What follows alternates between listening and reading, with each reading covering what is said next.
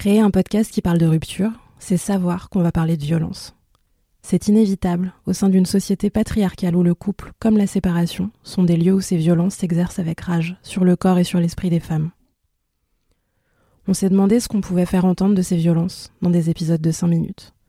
La réponse n'est pas immuable, mais parfois, elle tient dans le fait de répéter, avec celle qui témoigne, que l'emprise, ce n'est pas de l'amour.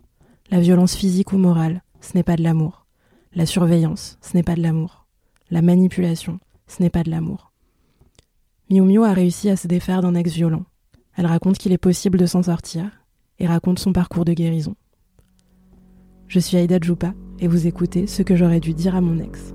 La lettre de Miu est lue par Mimi Hegel.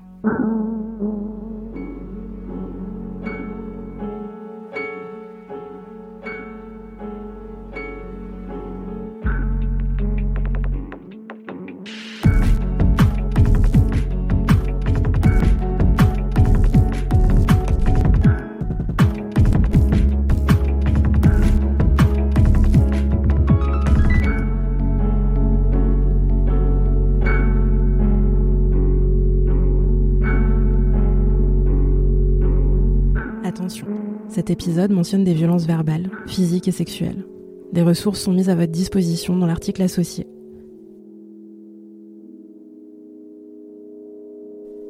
Cher ex, je ne sais pas s'il s'agit du terme exact pour te désigner, car nous avons été en presque relation pendant dix ans. L'entre-deux dans lequel tu m'as piégé n'enlève rien au sentiment que j'ai eu envers toi et que je peine à effacer. Les signaux d'alarme étaient présents dès le départ, mais je les ai ignorés. Tu étais tout ce que je recherchais. Un charisme à couper le souffle, de l'humour, de l'assurance. Il y avait tant de points communs entre nous que j'ai voulu y croire. Tu agissais comme si tu étais célibataire. Et après tout, ce n'était pas ta faute si ces autres filles pensaient être en relation avec toi. Tu étais si parfait. Jamais je n'avais ressenti une telle connexion auparavant. Attentionné, tu es petit à petit devenu omniprésent. Très vite, tu m'as éloigné de mon entourage, jusqu'à ce qu'il n'y ait plus que nous, ou plutôt qu'il n'y ait plus que toi. Tu m'as persuadé que je n'étais rien sans toi, que tu étais mon air. Alors quand mon cœur s'est fissuré une première fois, en apprenant que tu étais en couple avec une autre depuis le début, je n'avais plus le choix. Souffrir de ta présence ou mourir de ton absence. J'étais persuadée que tu allais la quitter, que je devais être la meilleure, te prouver ma valeur. Une compétition malsaine s'est installée entre elle et moi, et notre relation devenait de plus en plus toxique. Mais dans le même temps, nous sommes devenus si fusionnels que je n'existais plus. Tes désirs étaient les miens, et dès que je te portais un peu moins d'attention, tu me ramenais à toi. Ensuite, tu as instauré des règles pour t'assurer que je ne m'échapperais pas. La première était de t'appartenir. T'obéir, ne pas te contrarier, être soumise. C'est comme ça que tu nous aimes, n'est-ce pas? Si par malheur je tentais de m'opposer à toi, j'étais punie par le silence. Tu passais du bombardement d'amour à l'ignorance totale pendant plusieurs jours. J'avais l'impression de perdre la tête. À ton retour, je n'avais pas d'autre choix que de capituler.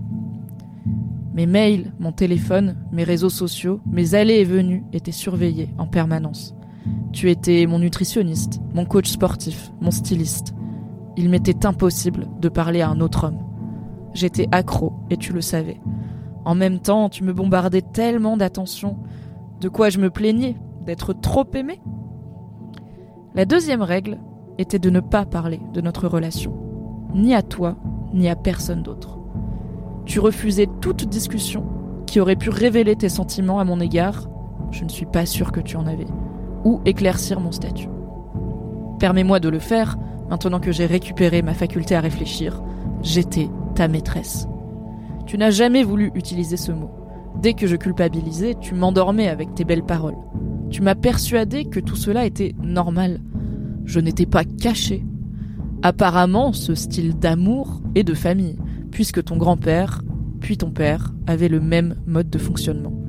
Je devais juste accepter mon sort. Tu te pensais supérieur à moi, et j'y ai cru. Je ne sais pas si tu te comportais de la même manière avec elle. Elle. J'ai presque oublié son existence, mais tu m'as ramené à la réalité de manière brutale. Tu as commencé à me comparer à elle. D'après toi, mon corps était le seul obstacle à l'officialisation de notre relation. Tu me disais à quel point j'étais loin du compte physiquement, mais mon âme t'attirait. Quel dommage. Je devais porter ce corset qui me coupait la respiration jusque dans nos ébats. Mais on n'a rien sans rien, pas vrai? Je suppose que tu avais pressenti que je n'ai jamais été aimé inconditionnellement. Je n'avais aucun autre modèle de ce à quoi devrait ressembler l'amour. Alors quoi de plus normal que de me tuer à la tâche pour que tu m'aimes? Le chantage affectif et la manipulation se poursuivaient, sans compter l'humiliation, le manque de respect, la jalousie possessive. Mais je pensais que ça en valait la peine. Il fallait que tu m'aimes. Suite à un régime draconien, j'ai perdu 30 kilos pour toi. À ce stade, je voulais m'aimer, m'accepter. J'étais dans la meilleure forme de ma vie, mais toi, tu t'en fichais. Ce n'était jamais assez. Sexuellement, tu prenais ton pied, en continuant à dire que je ne t'attirais pas. Quelle idiote j'ai été Tu avais une idée précise de ce à quoi devrait ressembler une femme, et tu n'en démordais pas. Toutes ces photos de filles sur Instagram que tu me montrais, soi-disant pour me donner la motivation d'atteindre mes objectifs. Quand tout a volé en éclats, tu m'as dit que tu faisais ça pour moi, pour m'aider. Encore un mensonge, comme toujours. Pourquoi supporter tout ça? Pourquoi je ne suis pas partie? Je me pose la question aujourd'hui. Le deal avait l'air simple. J'avais un meilleur ami, un confident, un amant, de l'attention, une connexion mentale et sexuelle extraordinaire. Je n'avais pas à t'en demander plus. D'ailleurs, c'est tout ce que je méritais. Tu étais là. C'est tout ce qui comptait. J'avais tort. Je ne m'aimais pas et je t'aimais trop. Beaucoup trop. Lorsque mon lavage de cerveau a atteint son paroxysme, tu t'es mis en tête de me lier d'amitié avec ta copine, elle, la première. Tu l'invitais à nos sorties. Cette relation m'épuisait et je cherchais une échappatoire. Brisé, je ne t'ai jamais affronté. Tu as pris mon silence pour de l'acceptation et les choses ont empiré. Une troisième fille est rentrée dans ta vie. Je sentais qu'il fallait que je parte, mais comment faire? Il n'y avait plus aucune limite à tes actions je t'ai regardé former ma remplaçante. Lorsque j'ai protesté, tu as décrété que je n'avais pas l'esprit ouvert, qu'on était en couple, un trouble, que c'était du polyamour. Voilà comment tu justifiais tes actions. Mais le polyamour, c'est basé sur le consentement de toutes les parties, pas sur la manipulation. Je n'étais pas consentante. La première n'était pas au courant. La dernière attendait son heure de gloire. Tu trompais juste tout le monde. Heureusement, il y a toujours une goutte d'eau. Tu sais, celle qui fait déborder le vase. Laisse-moi te rafraîchir la mémoire. Ce 14 février qui fut le dernier. Nous n'avions pas pour habitude de fêter ce jour. Maintenant que j'y pense, tu ne m'as même jamais souhaité joyeux anniversaire, ni dit je t'aime. Pas une fois, en dix ans. Revenons sur cette dernière Saint-Valentin. Ce jour-là, j'ai ramené ma mère de l'hôpital, et je n'avais rien prévu. Tu m'as appelé, me suppliant de venir. Naïve, je me suis dit Enfin J'espérais une déclaration, un dîner, même juste une soirée Netflix. Lorsque j'ai sonné à ta porte, je l'ai vue, ta troisième conquête. J'ai fini par comprendre que pour le 14 février, ta fabuleuse surprise était un plan à trois. Le cœur brisé, je me sentais si mal que j'en ai vomi. Pourtant, je pensais pouvoir te changer, garder le bon, retirer le mauvais. La rupture, je ne l'ai pas vue arriver. Quelque temps après cette histoire, j'ai rencontré un homme, l'opposé de toi. Curieuse, j'ai accepté d'en savoir plus, autour d'un repas. Sa façon de penser m'a interpellée. Personne n'appartient à personne. C'est ce que je veux, me sentir libre, être maîtresse de mes propres choix. Évidemment, tu l'as su. J'étais mieux surveillée qu'un témoin sous protection. Je t'ai menti, je le regrette. Il me fallait du temps pour te confronter et trouver mes mots. Je n'en ai pas eu. Voici ce que j'aurais dû te dire. Je suis désolée d'avoir accepté ce rencard. Je comprends que tu te sois senti trahi. Mais je n'en peux plus. Les choses doivent changer. Mon cœur est en miettes. J'espère honnêtement que tu as fait toutes ces choses sans te rendre compte du mal que tu me faisais. Je ne veux plus être dans l'entre-deux. Soit je suis ton ami, soit tu me choisis et tu les quittes. Je mérite d'être accepté et aimé pour ce que je suis. Je mérite un amour sain, avec du respect, de la confiance, le respect de mes limites, de ma famille, de mes amis, de ma carrière. Je mérite d'avoir un avenir. Est-ce que tu m'aimes, au moins? Je sais, la conversation est bien trop douce, trop utopique pour tout ce que tu m'as fait subir, mais je n'arrive pas à te haïr. Peut-être que je m'en veux de ne pas avoir su m'exprimer, mais la vérité, c'est que tu ne m'en as pas laissé l'occasion. Le jour où tu as compris que je t'échappais, tu as été d'une violence inouïe.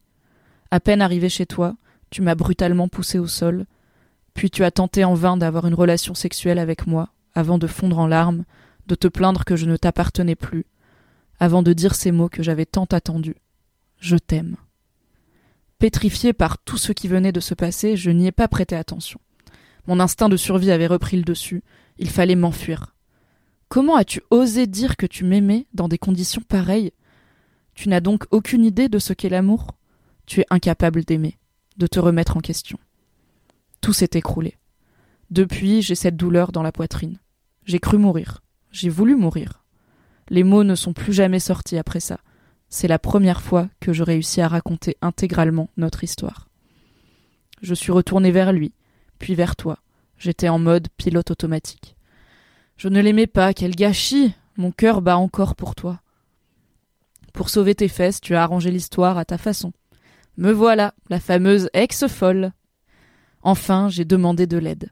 Aux amis qui n'étaient jamais vraiment partis, à ma famille et à une spécialiste. Je remercie ces personnes de tout mon cœur car sans elle, je ne serais probablement plus là aujourd'hui. S'en suivent des mois de torture psychologique. Tu voulais que je quitte toutes ces personnes pour revenir vers toi, comme avant. Je ne reconnaissais plus l'homme dont j'étais tombée amoureuse. À partir du moment où tu as su qu'un autre m'avait touché, tu as voulu que je souffre. J'avais ouvert les yeux, la chute était brutale, et une terrible douleur s'était emparée de moi. Cependant, j'ai tenu bon. Aujourd'hui, ça fait trois ans que tu es parti. Tu m'as fait tes adieux.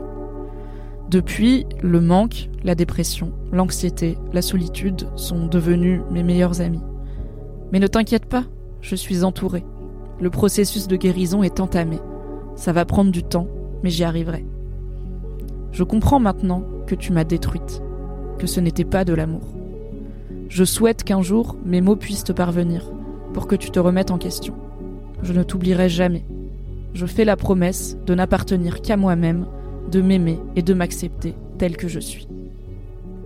Miu Miu.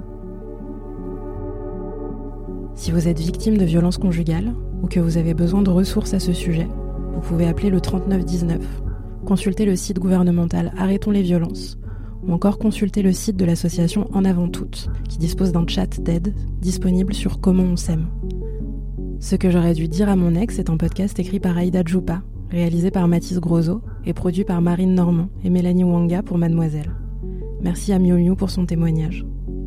Vous pouvez aussi participer au podcast en nous écrivant à j'ai fait ça, mademoiselle.com.